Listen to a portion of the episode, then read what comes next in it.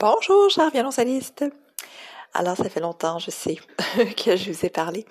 Euh, on est au mois de décembre. Euh, et euh, voilà, c'est l'heure du bilan de Pratico Cello de 2022. J'aime toujours bien revoir un peu ce qui s'est fait dans l'année. Pratico Cello va fêter ses deux ans au mois de janvier. Et euh, bien, parfois dans, dans la vie, puis je pense un peu comme ça pour tout le monde, hein, on a l'impression euh, de pas réaliser tous nos objectifs, de pas euh, avoir assez de temps pour tout faire. Mais quand on prend le temps de s'asseoir puis de regarder au bilan qu'est-ce qu'on a fait dans la dernière année, ben on se rend compte que finalement, oui, il y a du chemin de parcouru et ça fait du bien. Alors j'encourage à, à, le faire vous aussi euh, avec euh, votre propre chemin au violoncelle. Donc, qu'est-ce que vous avez euh, fait dans la dernière année euh, au violoncelle? Avez-vous appris une nouvelle pièce que vous souhaitiez apprendre? Avez-vous euh, rejoint un orchestre? bref, quel est votre bilan personnel? Donc, de mon côté, euh, ben, 2022 a été aussi une année très occupée pour Pratico Cello. Euh, une année où beaucoup, beaucoup de nouveaux projets euh, sont nés. Et euh, donc j'ai fait un petit peu le, bilan de tout ça et euh, je vous le partage aujourd'hui, euh, voilà, puisque j'aime bien en fait que que d'avoir vos feedbacks, vos, vos réactions par rapport à, tout ce qui se fait sur Pratico Cello. Donc n'hésitez pas suite à cet épisode-là si vous voulez m'écrire là par courriel, me partager vos impressions, ça me fait toujours plaisir. Donc 2022, c'était une année très occupée en fait. Euh, comme je disais, il y a beaucoup de nouveaux projets qui sont nés. Le principal, je dirais, ou les principaux, je pense qu'il y en a pas mal deux, euh, ben c'est d'abord euh, la création du balado, donc du podcast euh, Conversation entre violoncellistes, euh, qui est un projet qui mijotait dans ma tête depuis plusieurs mois, que j'ai réussi à concrétiser. Et j'étais assez contente vraiment d'avoir pu rencontrer une vingtaine de violoncellistes de partout dans le monde, avec des chemins vraiment très différents, que ce soit autant des musiciens amateurs, des musiciens professionnels, qui font du classique, qui font du pop.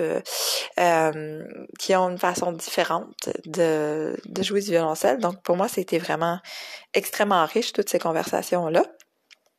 Et euh, j'ai aussi créé le, podcast que vous écoutez en ce moment, donc qui est un violoncelle dans la tête, euh, qui devait être un projet d'été surtout, où je livrais vraiment spontanément mes réflexions sur le violoncelle. Et Bref, euh, je, je, je, vais prendre le temps des vacances de Noël pour réfléchir à tout ça. Qu'est-ce que je fais avec ces deux balados-là? Je cacherai pas que ça fait beaucoup de, contenu, beaucoup de choses différentes. Alors, euh, je vais peut-être essayer de trouver une formule qui permet de combiner, de fusionner, en fait, euh, les deux balados comme tels. À suivre, bref.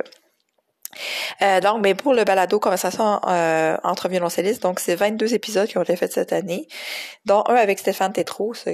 Vraiment, je suis dont je suis ce dont je suis vraiment très fière. Euh, et pour le podcast que vous écoutez en ce moment, mais c'est quand même 37 épisodes avec celui-ci euh, qui ont été euh, publiés.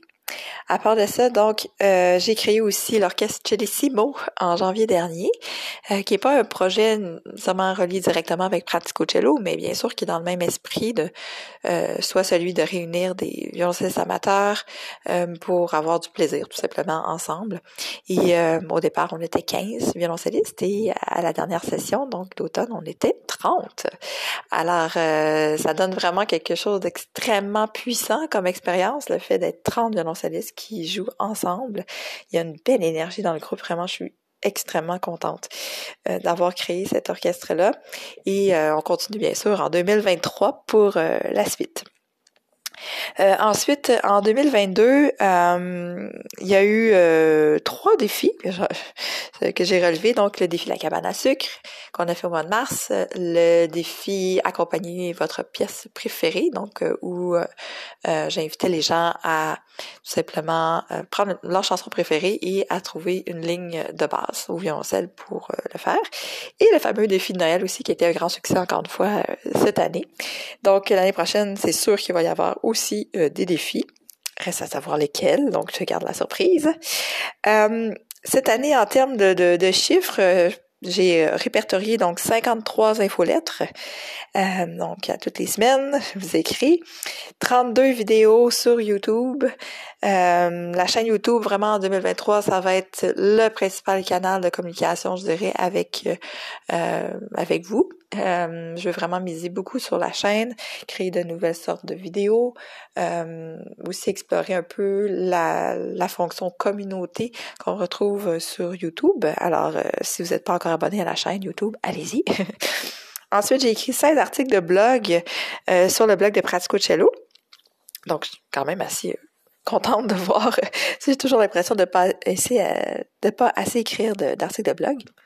Euh, j'ai donné une conférence sur l'histoire du violoncelle et j'espère pouvoir euh, la redonner en 2023. Puis peut-être ajouter aussi cette petite touche euh, musicologique que j'ai en moi, où j'essaie toujours d'aborder la musique classique, mais vraiment sous un angle différent, un angle ludique, un angle un peu un peu plus crunchy, je dirais, que ce qu'on est habitué d'entendre.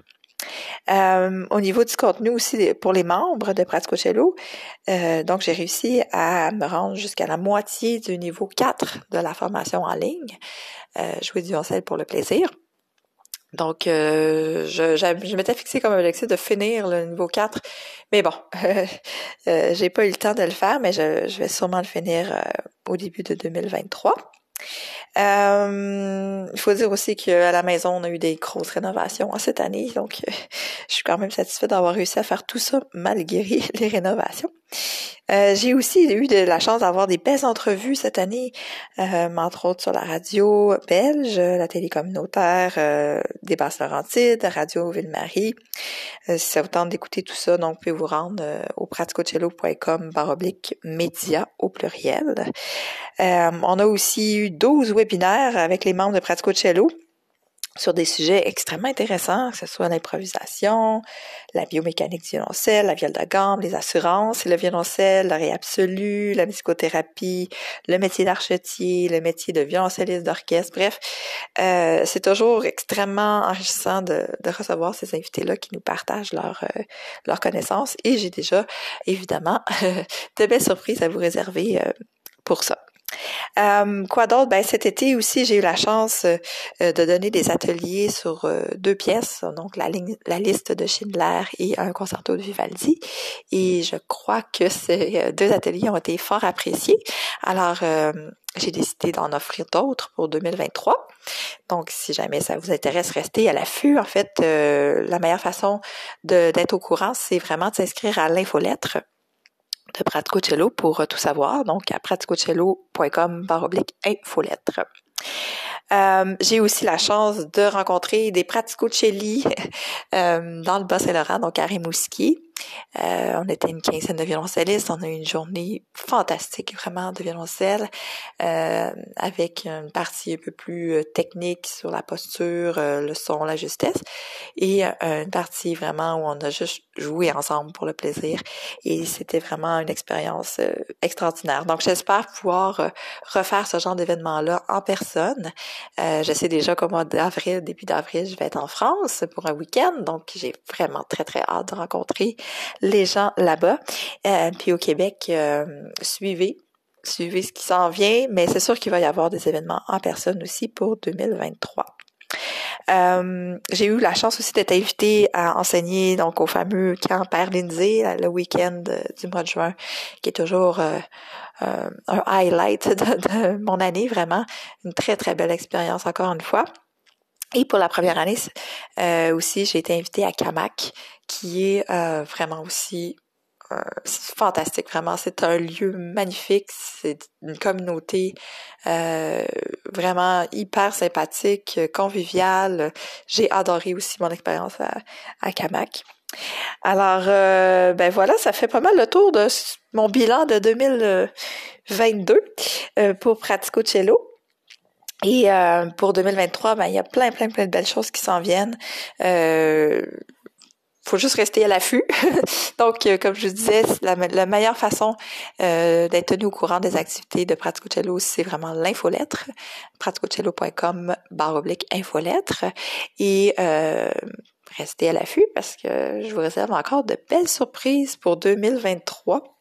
Et cette troisième année en fait qui commence pour Pratico Cello. Alors, encore une fois, merci énormément d'être là, de prendre le temps d'écouter euh, tous ces épisodes, d'interagir avec moi par courriel, de partager ce que vous vivez comme violoncelliste. Euh, pour moi, c'est vraiment très, très, très riche tout ça.